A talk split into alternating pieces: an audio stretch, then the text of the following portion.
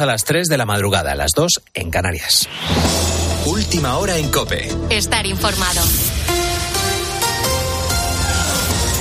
Junts per Catalunya se reafirma en su postura y asegura que el peso de las negociaciones se encuentran en el tejado del peso de Juan Andrés Rubén. Buenas noches. Hola Carlos, ¿qué tal? Buenas noches. La formación independentista catalana deja claro que corresponde a los socialistas encargarse de desbloquear lo que ellos califican de conflicto entre España y Cataluña. Su portavoz, Josep Rius, insiste en que el partido tan solo negociará con Sánchez una eventual investidura si se cumplen dos puntos claves, la autodeterminación y la amnistía. Junts per Catalunya no investirà... Junts per Catalunya no investirà a Pedro Sánchez a cambio de nada. Lo que haremos es negociar en base a dos grandes ejes, el de la autodeterminación y el de la amnistía. Por otro lado, el presidente del PNV, Andoni Ortúzar, ha trasladado por teléfono al PP que rechaza iniciar conversaciones para llegar a un acuerdo para una posible investidura de Núñez Feijó como presidente del gobierno. Al margen de este asunto, el partido cierra filas en torno a su líder, Isabel Díaz Ayuso, Juan Manuel Moreno Bonilla o Marga Proens han mostrado su absoluta confianza en Feijó. Dicen que su liderazgo no está en entredicho y esperan además que se presente a la investidura aunque sea fallida, ya que ha ganado las elecciones. Aún así, la presidenta madrileña pedía que no se normalizaran este tipo de situaciones. Lo que no podemos es acostumbrarnos a que una persona que pierde las elecciones y que va a gobernar con aquellos que manifiestamente odian España sea lo normal. No sé por qué normalizamos esta situación y ya lo damos por lógico y por bueno cuando esto ni ha ocurrido en democracia ni creo que sea lo mejor para los españoles. Bueno, pues con este panorama de inestabilidad, eh, los mercados rechazan un gobierno débil, se inclinan por un adelanto electoral para Navidad. Los analistas de las grandes aseguradoras, bancos, también consultoras internacionales hablan ya de la incertidumbre que se puede generar para el mercado nacional hasta finales de este 2023. Con la fuerza de ABC. Cope, estar informado. Este martes se reúnen en Bruselas todos los ministros de Agricultura de la Unión Europea. Será la primera vez desde que Rusia rompió el acuerdo que facilitaba la exportación de cereal ucraniano a través del Mar Negro. Ese va a ser el eje de este Consejo, aunque la fecha estaba prevista de antemano. Pablo Fernández. Se trata de la primera reunión formal de los ministros de Agricultura bajo la presidencia española, es decir, le toca a Luis Planas ejercer de árbitro y conductor de este Consejo. La agenda ha tenido que adaptarse y prácticamente el único punto del día es la situación del cereal, de cómo la ruptura del acuerdo del Mar Negro por parte de Rusia impacta en los mercados, además de acabar con la seguridad de la navegación para que Ucrania pueda exportar cereal al resto del mundo. De hecho, el secretario general de la ONU, Antonio Gutiérrez, ha pedido a Rusia retomar la iniciativa del acuerdo. Con este acuerdo, la iniciativa del Mar Negro por parte de la Federación Rusa permitió la exportación segura de más de 32 millones de toneladas de alimentos y la salida de mil embarcaciones desde los puertos ucranianos. Este acuerdo además facilitó las exportaciones y consiguió que los precios de los alimentos cayeran hasta un 23% desde su máximo el año pasado.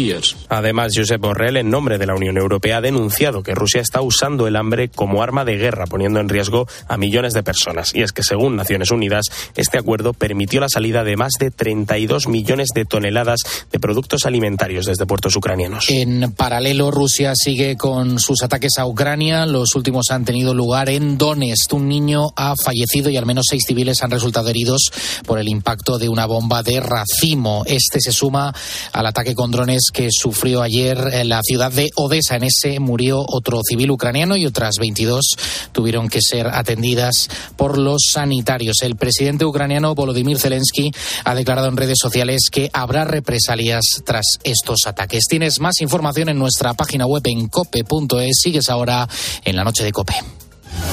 Cope, estar informado.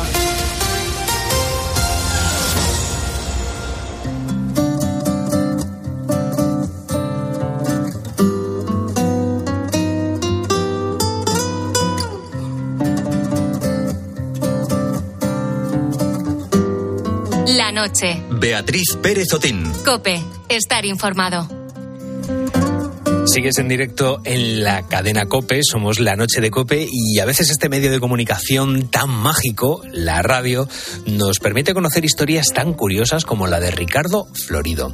Él es oyente de esta cadena y se puso en contacto con nosotros porque tuvo la suerte de conocer al gran ilustrador Francisco Ibáñez, que ya sabes que nos dejó el pasado 15 de julio.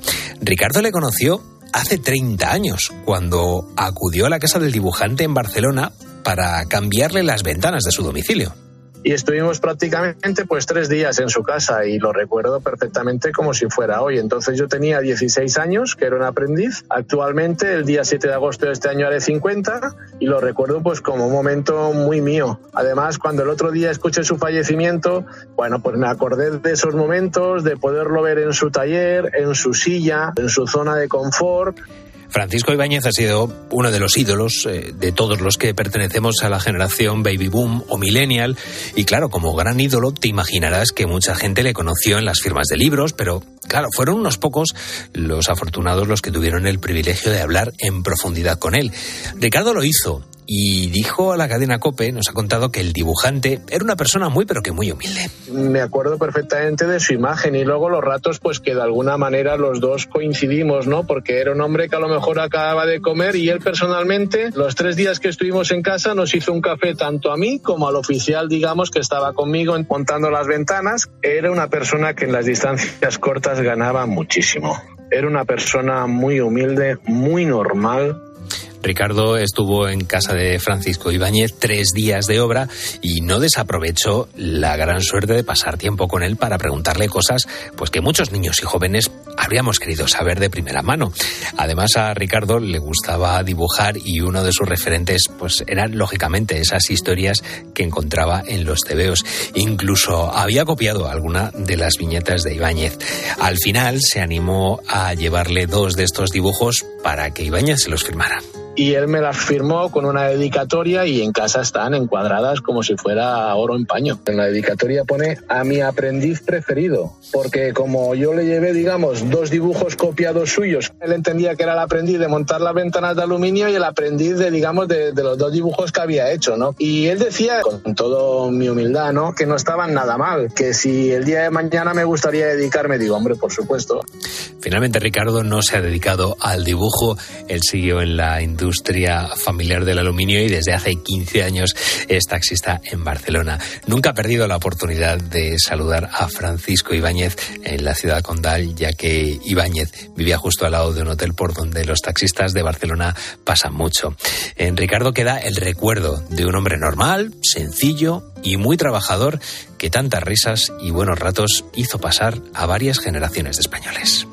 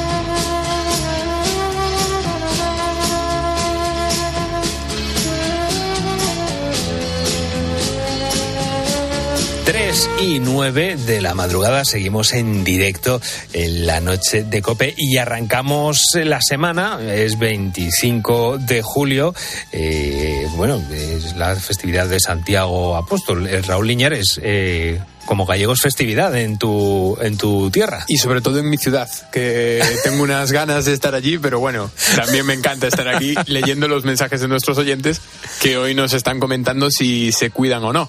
Bueno. Y Sí. Antes de eso, te está- no, no te estaba dando paso todavía para los, para los. Espérate un momento. Claro, es, digo que es que estamos arrancando la, la semana. Antes de eso, voy a recordar a los oyentes que tenemos en un momentito Efecto Mariposa, nuestra sección de eh, noticias curiosas del mundo internacional.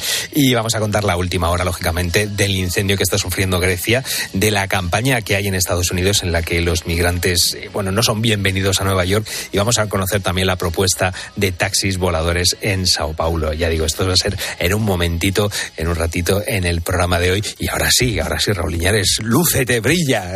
Tenía prisa por ver si me daba tiempo de llegar allí. Así que Hacemos pronto los oyentes y me voy corriendo, ¿no? a ver si llegamos a Santiago en un ratito. Bueno, pues eso, que le estábamos preguntando a nuestros oyentes si ellos se cuidan, ya que ayer fue el Día Internacional del Autocuidado, si vigilan lo que comen, si duermen lo suficiente y si evitan también a la gente tóxica. Nos están llegando los mensajes por nota de voz al 661 20 15 12 y también nos dejan sus mensajes en redes sociales. Estamos en Twitter y Facebook y somos arroba la noche de cope. Loli nos comentaba, cuidarme, claro que me cuido. Si no lo hago yo, nadie lo va a hacer por mí. Y eso es impepenable. Así que, Claro. totalmente, Loli, hay que cuidarse. Ahora escuchamos a José que nos dice lo siguiente. Además cuidarse a que, que como lo que me apetece, lo que me gusta y lo que quiero. Bebo muchísimo líquido, sí señor. Alcohol poco. Duermo lo que me dejan o lo que puedo. Y la gente tóxica pues no va conmigo. Bien, se cuida. Sí, Se algunas cuida. cosas sí, otras no tanto, pero... Sonado muy gallego, perdona que te digas. Las cosas sí, otras no. Bueno, pues sí, bueno, ahí pues el camionero del, del tráiler, pues ahí... por- con la parte de... Es que la parte de cuidarse de la gente tóxica sabemos que no muchas veces... Bueno, sí que depende de, de nosotros, pero es complicadilla, es complicadilla. Es que al final si tienes mala suerte y te toca, por ejemplo, con- convivir con, con gente tóxica, pues es lo que hay. Pues eso es lo que te toca. Ascensión Molina también nos comentaba, cuidarme no me cuido como quisiera, pues mi trabajo me lo impide. Ahora intento dormir siete u ocho horas, comida como sano, y precisamente lo que comentábamos ahora, la gente tóxica me cuesta mucho identificarla. Ay, si es, que, la que- gente tóxica...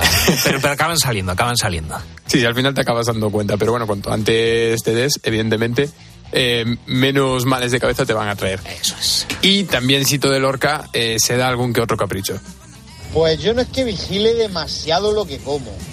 Procuro no abusar de la comida, bebida, bebo Coca-Cola, agua y ahora en veranito alguna cerveza que otra sí que cae. Bueno, pues sí. Si es que eso también es cuidarse a veces, lo que digo yo, al final Darse el capricho. darse el capricho Claro. y pasarse buen rato a lo mejor pues con amigos en una terracita también es cuidarse en cierto modo. Eso es. Y nos mandaron su mensaje también por último Paco y María de Lepe. Yo intento cuidarme, pero es de reconocer que no lo estoy consiguiendo mucho. Aunque no fumo, no bebo, pero la comida es mi perdición. Para cuidar el cuerpo, pues llevo una alimentación sana, sin muchas grasas, sin mucho azúcar. Practico natación tres veces por semana. Para cuidar la mente, leo muchísimo y estoy aprendiendo a tocar un instrumento musical también. Dormir, bueno, ya sabemos cómo dormimos los que trabajamos de noche. Me ha encantado, el, el, el- perdona que te interrumpa, pero es que me ha encantado lo que ha dicho de aprender a tocar un instrumento. Es que eso también es un autocuidado, el tú eh, seguir creciendo, seguir eh, aprendiendo cosas a lo largo de la vida. Yo creo que es una manera de cuidarse. ¿Qué instrumento me recomiendas aprender a tocar? Hombre, yo la batería. La batería tiene que ser genial. Es súper sencillo. Tiene que ser genial. Tocarla dándole un golpe ya la hace sonar, o sea que... Ir por la calle escuchando música, ir así con las manos, Hombre, haciendo que eso es toca la batería. Es terapéutico, ya te lo digo yo. Eso me pasa todos los días. Bueno, pues seguimos escuchando las notas de voz que nos vayáis mandando al 661 20 15 12 y también nos podéis dejar vuestros comentarios en nuestras redes sociales. Estamos en Facebook y Twitter y somos arroba la noche de cope.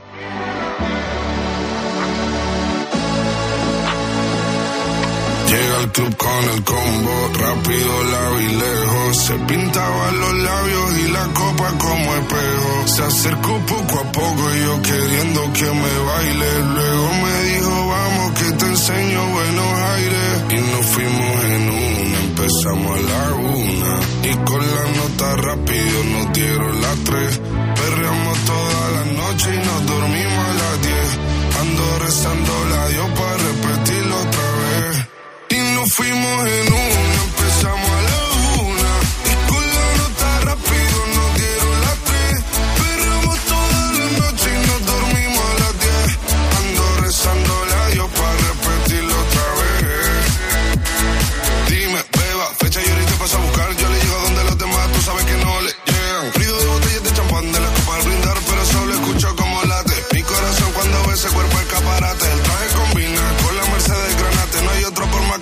laten.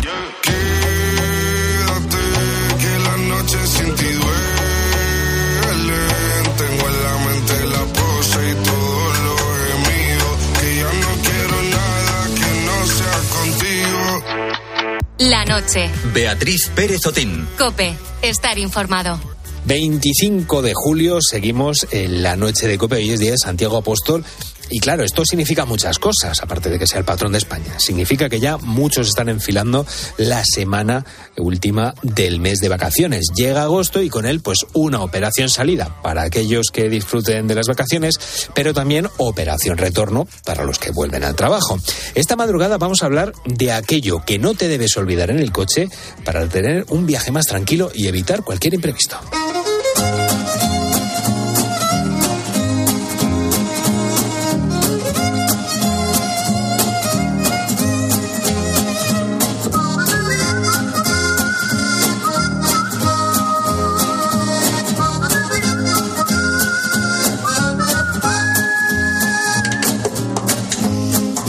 Viajar en coche es muy cómodo, ¿verdad? Nos da muchísima libertad de movimiento durante las vacaciones. Ojo porque la DGT prevé que este verano haya 95 millones de, de- de desplazamientos en coche. Y la pregunta es muy sencilla, ¿qué debemos llevar en él? Que a lo mejor estamos haciendo las cosas de una manera eh, y podríamos sacarle más provecho haciéndolo de otro. Pues lo vamos a averiguar con nuestra organizadora profesional, Begoña Pérez, la ordenatriz, que puedes encontrar como siempre su perfil en Instagram. Bego, una semana más, bienvenida a la noche de Cope. ¿Qué tal estás? Buenas noches, muy bien. ¿Qué tal tú? Bien, bien. Yo ya soy de los que volví en su momento de las de las microvacaciones y tú eres de las que dentro de poquito va a estar preparando esas, maletas y preparando ese, ese viaje.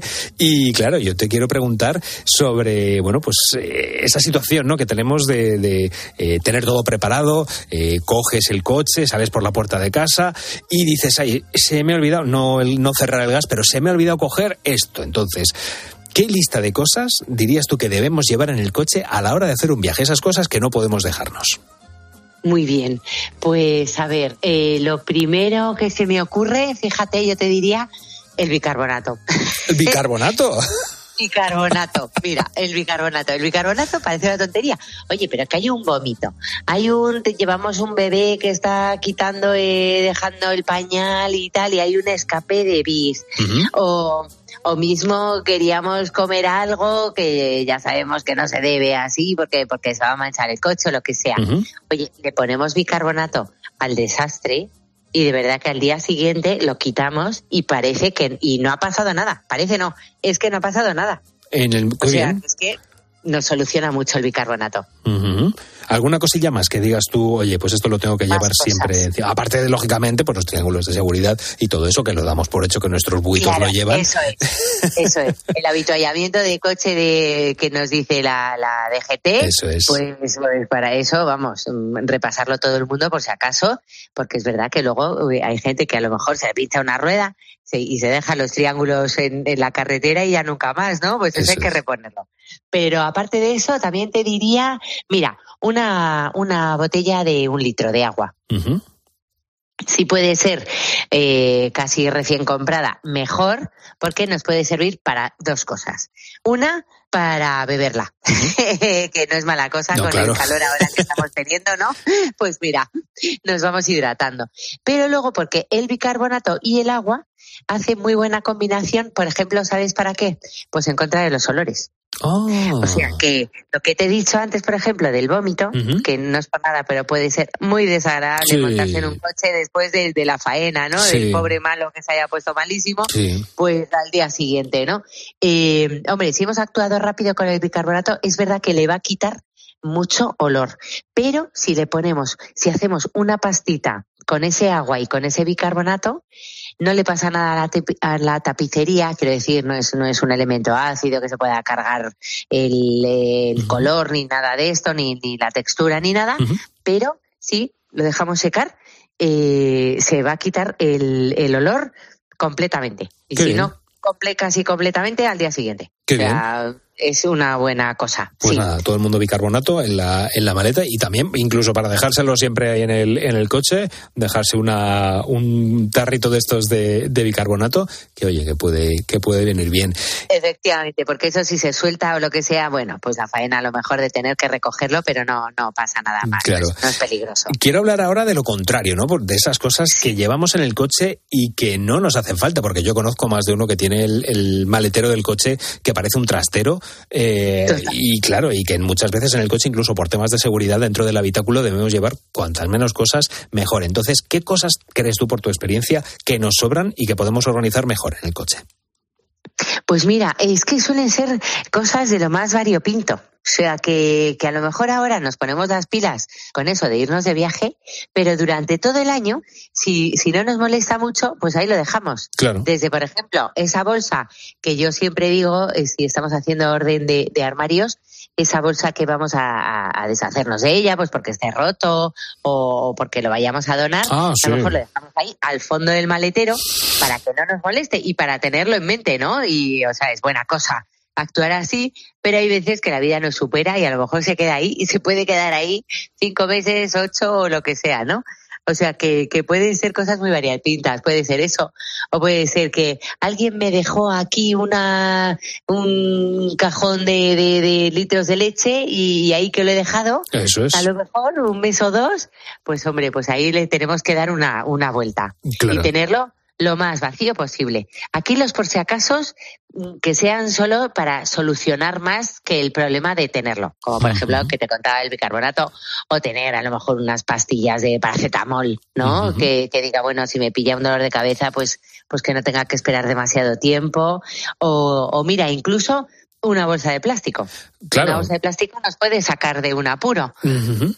Claro, es, es, la segunda pregunta que te, iba, que te iba a hacer, porque es muy habitual que en un viaje largo, pues bueno, sientas que te puede doler la cabeza, que te duela alguna articulación y te acuerdas lo bien que te vendría un, un ibuprofeno, un paracetamol en la, en la guantera. ¿Qué clases de imprevistos nos pueden surgir y cómo podemos estar bien preparados para solucionarlos?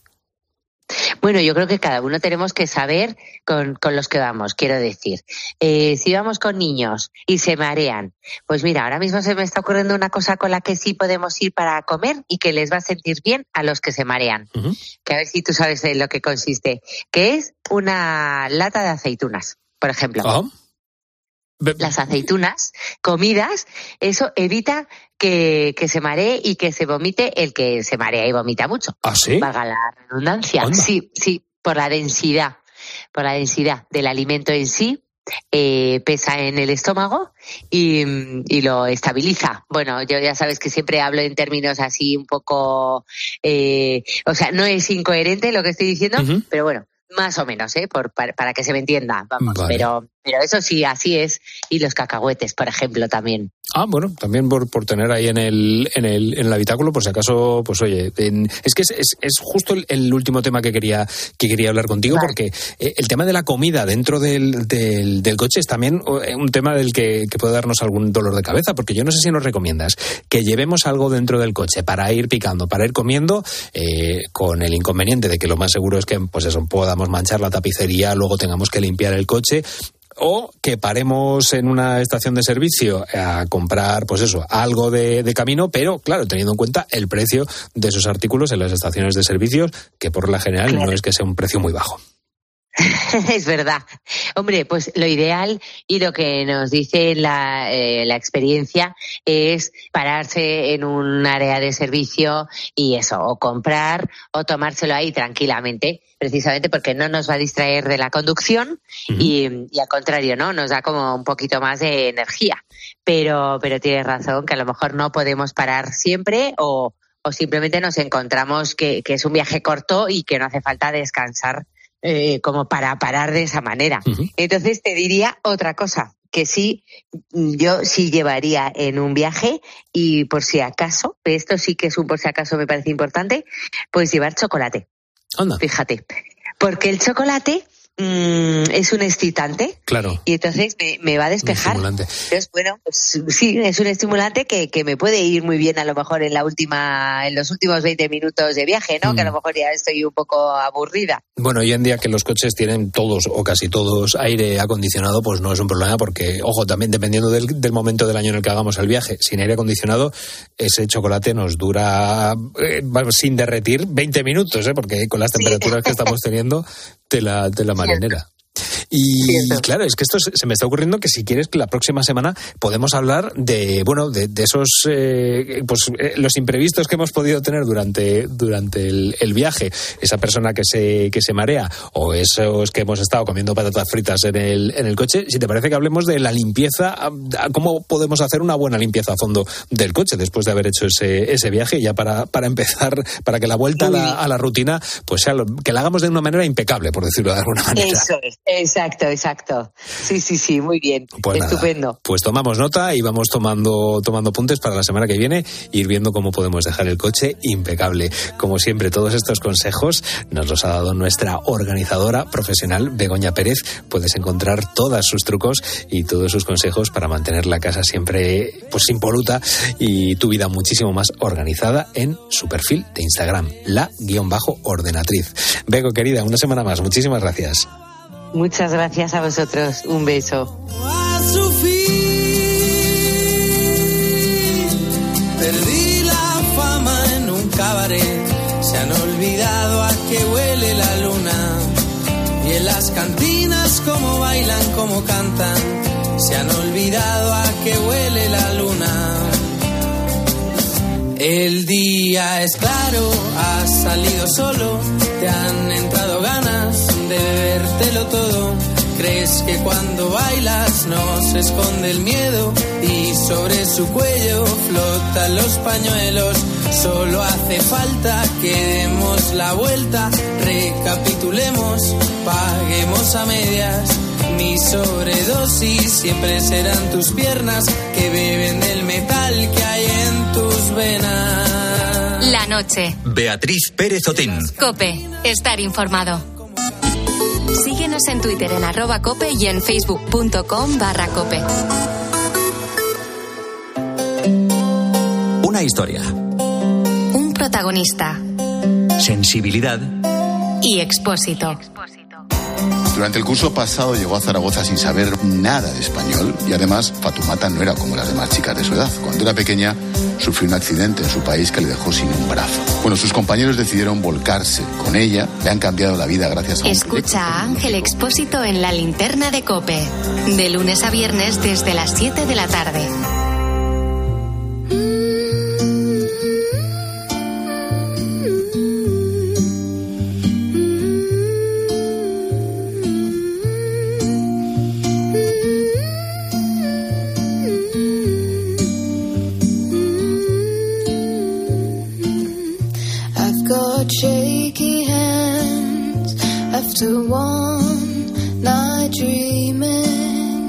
En la noche de Cope y para terminar el programa de hoy, 25 de julio, llega el momento de hablar de información internacional. Y vamos a empezar yéndonos a Grecia, porque el incendio en Rodas sigue fuera de control y ha obligado a evacuar a poblaciones amenazadas.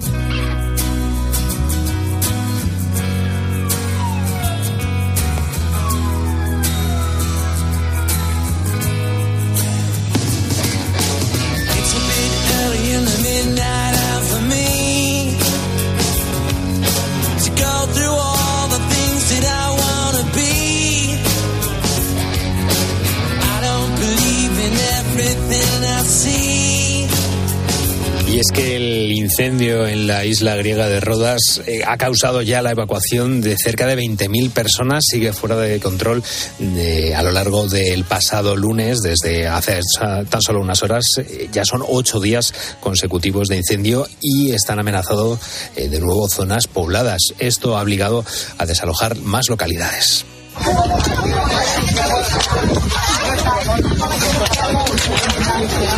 Saludamos ya a Manuel Ángel Gómez, experto en información internacional de la cadena COPE. Manu, muy buenas noches, ¿qué tal estás?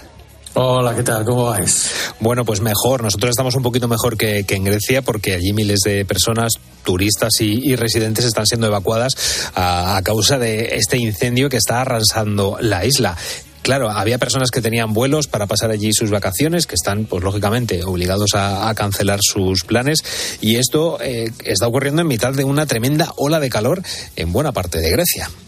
Sí, y además es que es este incendio, pero es que son unos cuantos más los que hay en, Grecia. Eh, por un lado, como decías, alrededor de 19.000 personas, turistas y residentes locales han sido eh, evacuadas de, esa isla de Rodas, evacuadas por mar y por tierra, de 11 poblaciones en el centro y en la costa oriental de esta isla griega. El fuego ha causado daños en hoteles y también en viviendas en esa isla. Y en otra isla griega, en Corfú, se ha realizado la evacuación de cerca de 2.500 personas en 18 poblaciones. Eh, algunas personas pues están teniendo que pasar las noches en colegios, en polideportivos, también algunos, los turistas que quieren volver en, aeropuertos. Entre los evacuados hay eh, miles de británicos. Ahí se calcula entre 7.000 y 10.000 turistas británicos que estaban pasando en, estas islas sus vacaciones y eh, las autoridades griegas pues están utilizando para extinguir estos incendios aviones apagafuegos, eh, helicópteros y además de estos incendios en las islas, también hay un fuego al nordeste de Atenas, eh, de la capital de Grecia, cerca de la población costera de Caristo, que está siendo difícil de controlar, difícil de controlar porque eh, en la zona están eh, soplando fuertes vientos y hay un cuarto incendio en la península griega del Peloponeso, ¿no? Y todo esto, como decía, es una en medio de una ola de calor en Grecia que, está llegando, las temperaturas han llegado a, elevarse hasta los 45 grados, una, una bestialidad. Mm, eh, pues sí, en este caso, eh, mala la situación que se está viviendo en, en Grecia en cuanto a lo climatológico, por, por decirlo de alguna manera, y a ver si de esa, de, bueno, de esa manera terminan pronto estos, estos incendios. En España, de momento, este año no estamos teniendo eh, mucha problemática, excepto en las, las, Islas Canarias, pero bueno, esperemos que estas noticias no las tengamos que dar nosotros a lo largo del, del Tocamos madera. Efectivamente, tocamos madera, nunca mejor dicho. Vamos a cambiar de tema y nos vamos a ir a Suiza, porque aquí, bueno, vamos a tratar un tema un poco más, un poco más liviano y no tan duro como el de los incendios, vamos a Suiza porque allí un grupo de estudiantes de la Escuela Politécnica Federal de Lausana ha decidido rescatar algunas de las ideas y de los inventos de Leonardo da Vinci. Están trabajando para bueno, hacer realidad proyectos eh, de da Vinci como el tornillo aéreo y el carro autopropulsado. Claro, yo no sé si a estas alturas de la, de la vida, en el que ya, pues eso, hasta los hasta algunos coches eh, vuelan o esos drones pueden hacer como si fueran esos coches voladores y tiene, bueno, ¿por qué han querido hacer esto? Eh, y me imagino que será pues un poco homenajear al, al creador italiano, pero me gustaría que me contaras en qué consiste este proyecto. Pues eh, nada, quieren ver si algunos de estos inventos e ideas, pues eh, eh, con las ideas que tuvo Da Vinci, se pueden hacer y sirven para algo, ¿no? son máquinas e inventos ideados por Leonardo da Vinci, adaptados al presente. Ah. lo está haciendo este grupo de estudiantes, que son estudiantes de ingeniería mecánica, y lo que hacen es utilizar bocetos empleados por Da Vinci en los siglos, siglos XV y XVI, eh, que formaban parte de una colección de 12 volúmenes conocida como eh, el Códice Atlántico, en la que Da Vinci pues, aborda proyectos que van desde el vuelo al armamento, a instrumentos musicales, hasta a la botánica. Eh, ya se ha puesto en marcha el proyecto del tornillo aéreo, que es eh, además, es el origen del helicóptero actual. Y luego también eh, están trabajando en un mecanismo que ideó Da Vinci, eh, con el que quería generar el calor del Sol, algo parecido al calor del Sol, mediante un complejo sistema de engranajes y, y espejos. en el caso del tornillo aéreo, han llegado a la conclusión de que la máquina inventada por Da Vinci es demasiado pesada para volar pero en cambio es una buena solución para desplazarse bajo el agua. Ah. Esto es lo que bueno, Bueno, en vez de por, cielo, por, por mar. Y luego, por lo visto, lo que dicen es que estos estudiantes que, eh, bueno, pues que eh, reconocen que, que, que están teniendo serios problemas al trabajar con, con los planos, porque son unos planos pues muy antiguos y son unos bocetos eh, complicados, ¿no? Pero bueno, está, la, la cosa tiene su gracia, ¿no? Claro, que a lo mejor el, el genio Da Vinci sí que los puede entender Claro. perfectamente, pero claro, a- a- hay que meterse en la cabeza del, genio. Y de Suiza vamos a dar el gran salto a China porque allí es una de las noticias más curiosas y, ah, bueno, no sé si amable de la, de la semana. Allí un campesino eh, se ha mudado de su pueblo a la ciudad y ha decidido llevarse con él a sus vacas.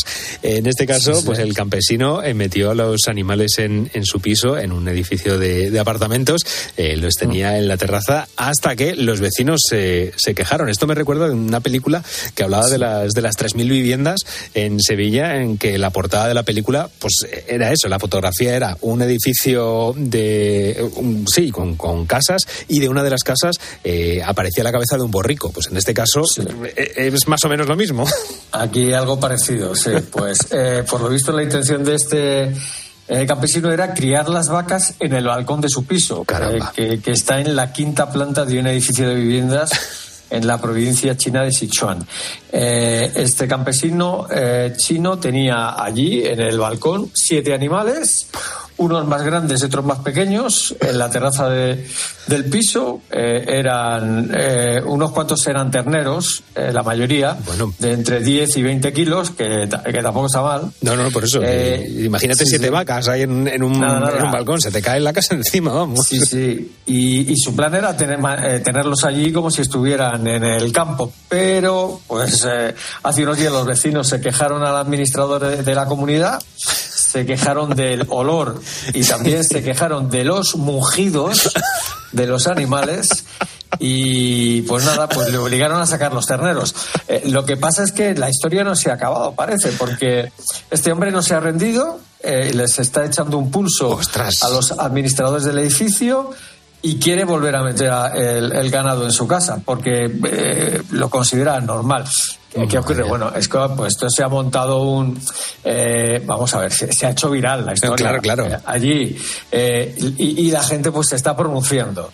Por un lado, pues les hace gracia la situación, no se están riendo. Claro. Pero al mismo tiempo eh, dan sus opiniones en redes sociales y algunos, bueno, no es que estén de acuerdo con el campesino, pero dicen que, bueno, que se muestran comprensivos, ¿no? Con, con, con este hombre. Y dicen que, pues que es difícil adaptarse a, a la ciudad Claro. eh, para una persona que, que viene de una zona rural. ¿no? Claro, claro, esa, esa parte es, es totalmente comprensible y ojo que también la situación por la que haya tenido que pasar este campesino de repente de verse despojado de su de su lugar, de su trabajo, pero claro, yo me imagino a las 5 de la mañana intentando dormir a estas de la madrugada, claro, que te, que te despierte el mugido de una vaca, pues oye, Lo, lo no de tener siete terneros o vacas en un quinto piso, como eh, yo que no- vivo en un quinto, no lo veo. No lo veo. No, ¿verdad? Por lo, por lo que No. sea, ¿no? Por lo que sea, no lo ves. No, no. Bueno, pues con esta noticia tan curiosa cerramos esta primera conexión con nuestros corresponsales y con Manuel Ángel Gómez, experto en información internacional de la cadena COPE. Manu, muchísimas gracias por traernos esta noticia esta semana. A, vos- a vosotros, un abrazo, hasta luego.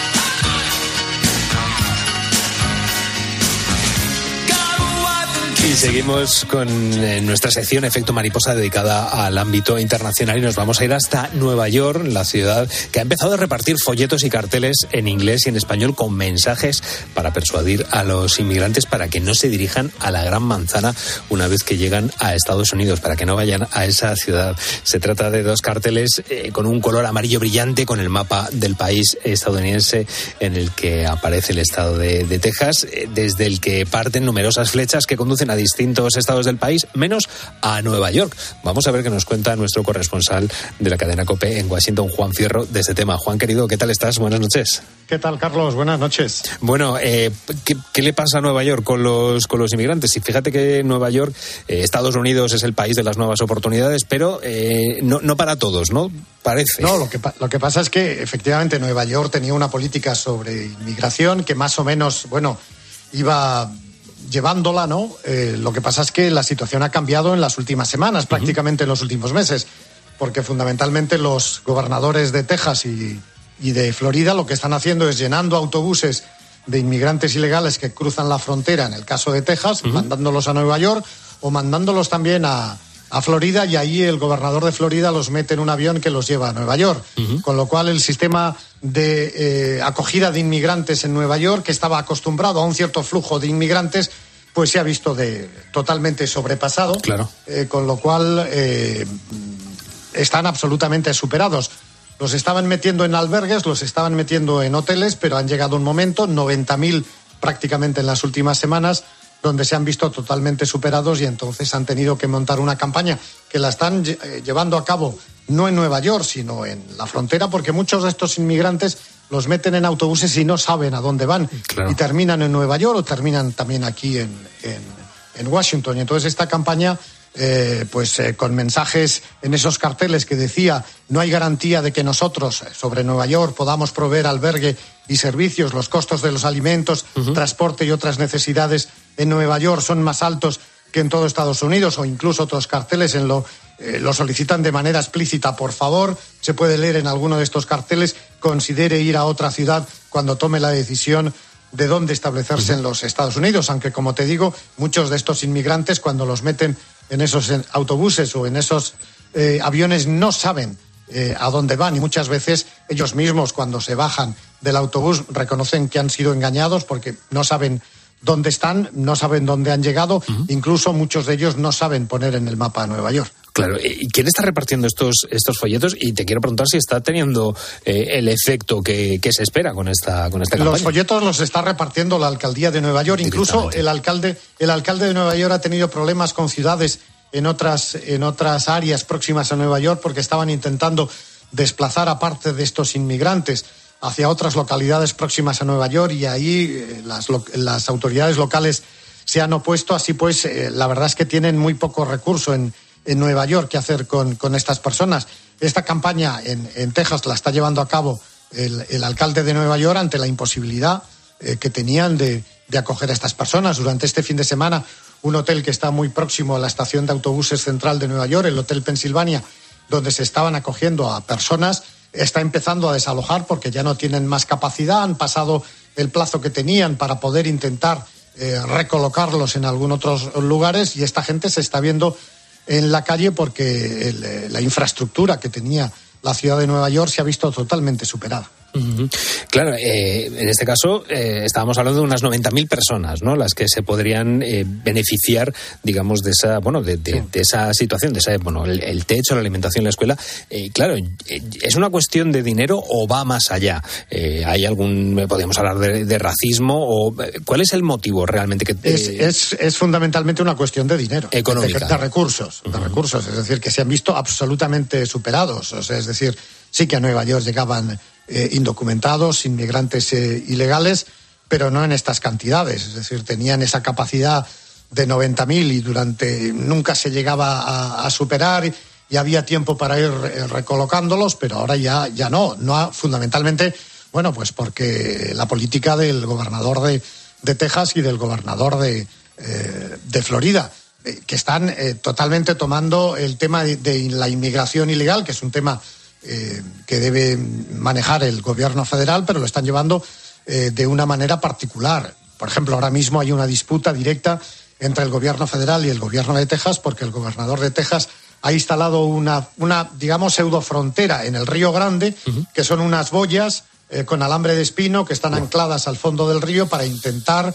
evitar que los ilegales crucen el río. Eh, dice México que eso es una eh, política totalmente ilegal, porque el tema de fronteras depende del gobierno federal, no del gobierno de Texas. El Departamento de Justicia eh, eh, del gobierno federal le ha dicho al gobernador de Texas que tenía de plazo hasta hoy para retirar esas, esa barrera de boyas con, uh -huh. con concertinas. Y el, el, gobernador de Texas ha hecho oídos sordos. Ahí siguen las boyas en medio del Río Grande. Hay eh, tratados internacionales firmados entre México y los, y los Estados Unidos que dice que no se puede poner ningún obstáculo en el río, que hay que dejar que el, que el agua eh, fluya. Eh, eh, el gobierno mexicano ha denunciado también al gobierno estadounidense con eso. Incluso el gobierno mexicano dice que esas barreras que ha puesto el gobierno eh, de, de, Texas está en territorio mexicano, con uh -huh. lo cual, bueno, ahí nos vamos a encontrar otro, eh, ante otro eh, grave problema, ¿no? Uh -huh. Ya lo es de por sí el tema de la inmigración, pero bueno, claro. esto todavía va a hacer mucho más difícil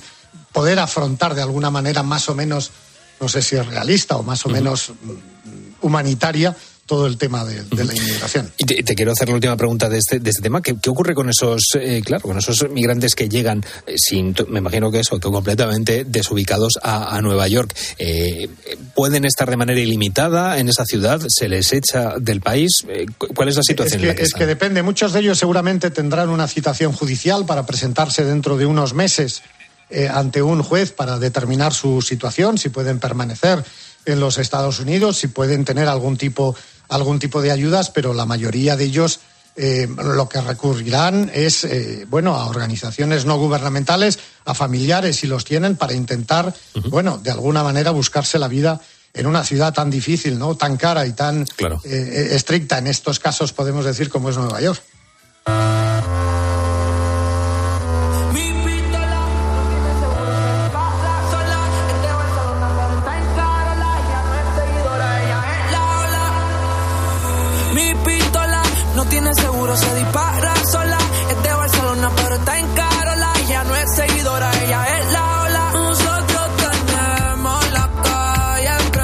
Pues este al que escuchamos es Raúl Alejandro, eh, que junto con, con Rosalía, pues eh, son de los artistas favoritos del expresidente Barack Obama. Esta canción que estamos escuchando, Vampiros de la española y el puertorriqueño, es una de las canciones favoritas de este verano del expresidente estadounidense.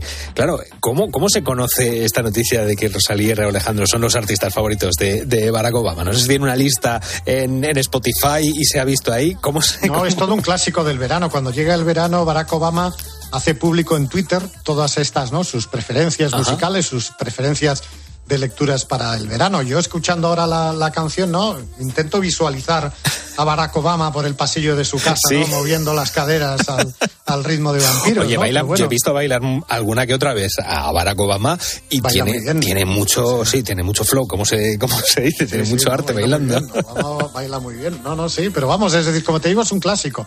Llega a estas épocas y, y lo hace que yo recuerde desde que llegó a la presidencia de los Estados Unidos. desde, desde su primer año, su primer verano en la Casa Blanca hacía públicos. Primero empezó con los libros solo y luego empezó con la música y los, y los libros. Y hace, bueno, pues unas listas que las sigue gente. Bueno, eh, ahí están en Twitter, ¿no? Y siempre es. Hay otro clásico, Bill Gates también lo hace, sobre todo con los libros, ¿no? Claro. Eh, eh, Bill Gates lo suele hacer a, a final de año, los libros que más le han impresionado durante, durante el año. Y hace también como 10 libros, 5 libros de, de ficción, 5 libros de no ficción, de, de cuáles han sido sus, sus preferidos. Y Barack Obama lo que hace es una lista de cara al verano, ¿no? Para que la gente esté de alguna manera entretenida y busque esas listas de libros, esas, esos libros y esas también esas canciones. Pues eh, eh, ahora retomamos el tema de las canciones, pero ya que estabas hablando de los, de los libros, eh, ¿hay, hay alguno que merezca la pena de la lista que ha, que ha ofrecido Barack Obama este Bueno, verano? hay, hay, hay, hay bastantes, hay bastantes, eh, bastantes libros, ¿no? Mm, eh, fundamentalmente ensayo, por lo que he Ah. visto en esta última lista. Aquí en Life, que es una biografía de del activista por los derechos civiles Martin Luther King. Hay una novela que se llama Birnan Wood, que es de la escritora neozelandesa Eleanor Cotton, que habla sobre la lucha de los activistas por el medio ambiente el- en su país. Hay un libro que ha sido muy, muy, que sigue en, la- en la- en las listas de más vendidos, que es Poverty in America, eh, que es el ganador del Pulitzer de, de este año, ¿no? que analiza la desigualdad económica y social en los Estados Unidos. Hay una novela que se titula Hello Beautiful, que es, podemos decir, una versión moderna de Mujercitas y que está teniendo eh, mucho éxito en los Estados Unidos. Sí, porque además es un libro recomendado por Oprah Winfrey, que tiene también su particular eh, club de lectura, Sí, ¿no? sí, sí. Y luego hay un, un, un libro eh, que de este puedo dar referencia porque este lo he leído, que se llama The Wagger, que es la historia de los supervivientes de un naufragio de un eh, navío inglés británico durante la guerra eh, con, con España. Y hay muchas versiones sobre lo que pasó, sobre eh, los, los supervivientes de este naufragio, ¿no? De The Wagger. eh, que es un libro que si bueno si te gustan los temas de aventuras de Sí. eh, navegantes de Sí. de Robinson Crusoe es, vamos a ponerlo así, Sí. ¿no? Pues es un libro bastante, bastante entretenido, bastante, mm, bueno, que para este tipo de gente que le gusta este tipo de, de literatura es un libro bastante entretenido. Bueno, pues apuntado de, de Wagger para, oye, para los días que nos queden de, de vacaciones, para poder echarle un, un, vistazo a una buena lectura, que además la recomienda el expresidente Barack Obama. Y con la música, vamos a cerrar con la música, que otros artistas, además de Rosalía y de Raúl Alejandro, mí, aparecen en la lista. A mí me ha llamado la atención que Barack Obama, aunque sí también va, va de moderno, ¿no? Entonces dice que el, el primero de su lista son los raperos JQC Drake, Ajá. Aquí lo dejo, no tengo ninguna referencia, ya me perdonarán los, bueno. los siguientes, pero luego veo con satisfacción que, por ejemplo, están los Richards Brothers con un tema como Unchanged Melody, ¿no? Ajá. O está también Ella Fitzgerald con Hombre. Cry Me a, a River. Eh, es decir, que también, o sea, juega bastante, ¿no? Juega bastante. Barack Obama ya hay, eh, pues sí, hay eh, moderneces, entre comillas, vamos Sí. a dejarlo así, ¿no? Pero también hay mucho, hay mucho clásico entre la lista de Barack Obama. Eso es lo bueno, eso es lo bueno, pues se ve que tiene, tiene gustos dispares. Eh, yo fíjate, en, en, el programa de, de, Jimmy Fallon, el famoso programa, el Night Show de, de, Jimmy Fallon, vi hace muchísimos años, cuando estaba ya terminando la, la última campaña en la que luego pues, eh, fue elegido el presidente Donald Trump, eh, salía él rapeando. Las en, en, el programa hay una cosa que son las eh, slow slow jam the news o algo así tienen que estar sí. eh, rapeando las, las canciones. las y él salía rapeando y hablando o sea que él tiene tiene pues es lo que digo tiene tiene una, una característica de, de, artista que yo creo que también como presidente de los Estados Unidos es muy necesario tener también esa esa vis eh, bueno vis eh, artística si lo podemos llamar de si esa, yo tengo la imagen de, de Obama ahora mismo con moviendo las caderas al son de vampiros. Claro. Sin duda, sin duda, por el pasillo de su casa estoy seguro vamos a la que te descuidas no saca el vídeo hombre pues mira pues ya está y así termina de, de hacerse viral y seguimos hablando de, de, del expresidente Barack Obama. Pues Juan Fierro, corresponsal en Washington, muchísimas gracias por traernos estas noticias esta semana. Gracias, Carlos. Un abrazo.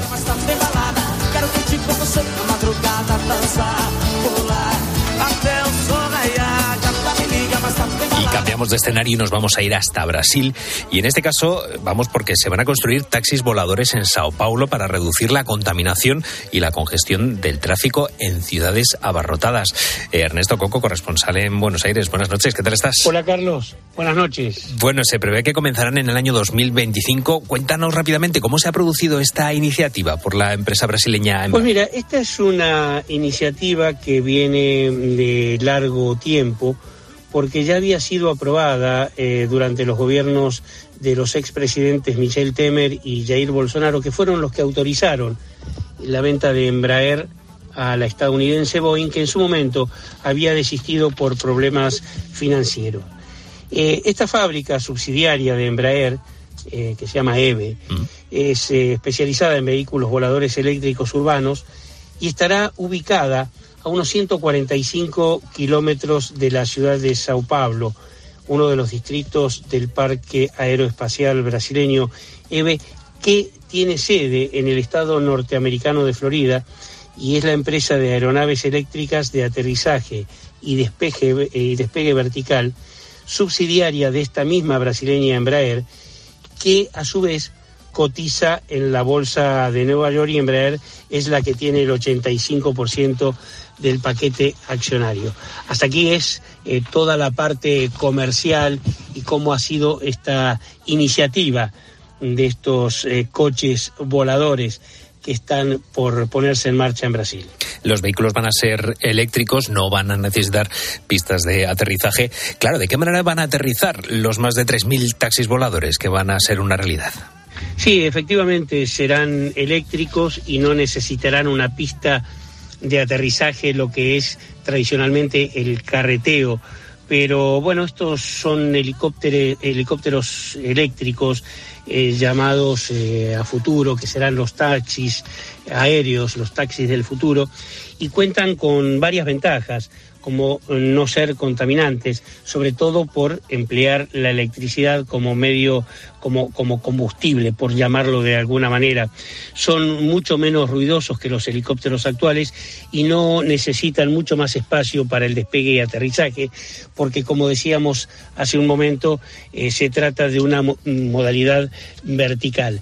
Su velocidad y alcance promete darle mucho más dinamismo al transporte y descongestionar el tremendo tráfico que hay eh, en San Pablo, sobre todo, dado, por supuesto, con estos eh, elementos aéreos, una bueno, permitirá llegar mucho más rápido a los lugares donde el transporte terrestre demora en algunos, eh, en algunos momentos del día durante horas la gente está en, lo- en los coches por los grandes atascos que, que hay. Las propias terminales automotrices como Volkswagen, Hyundai o Toyota ya cuentan con prototipo de este tipo de helicópteros.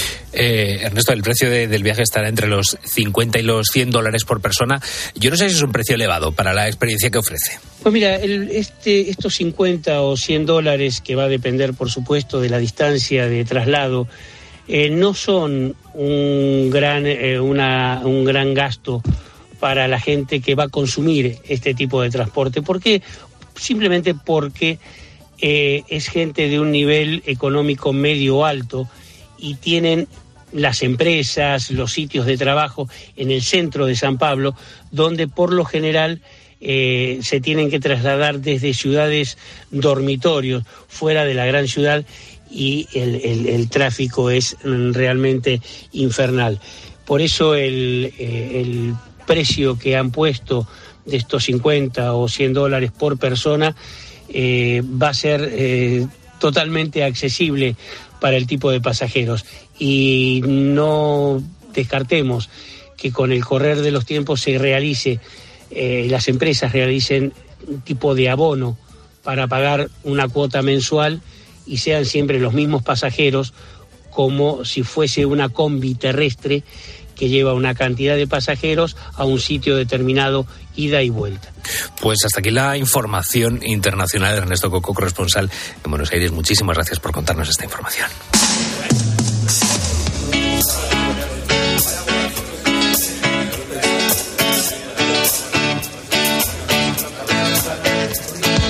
Ayer fui a visitar a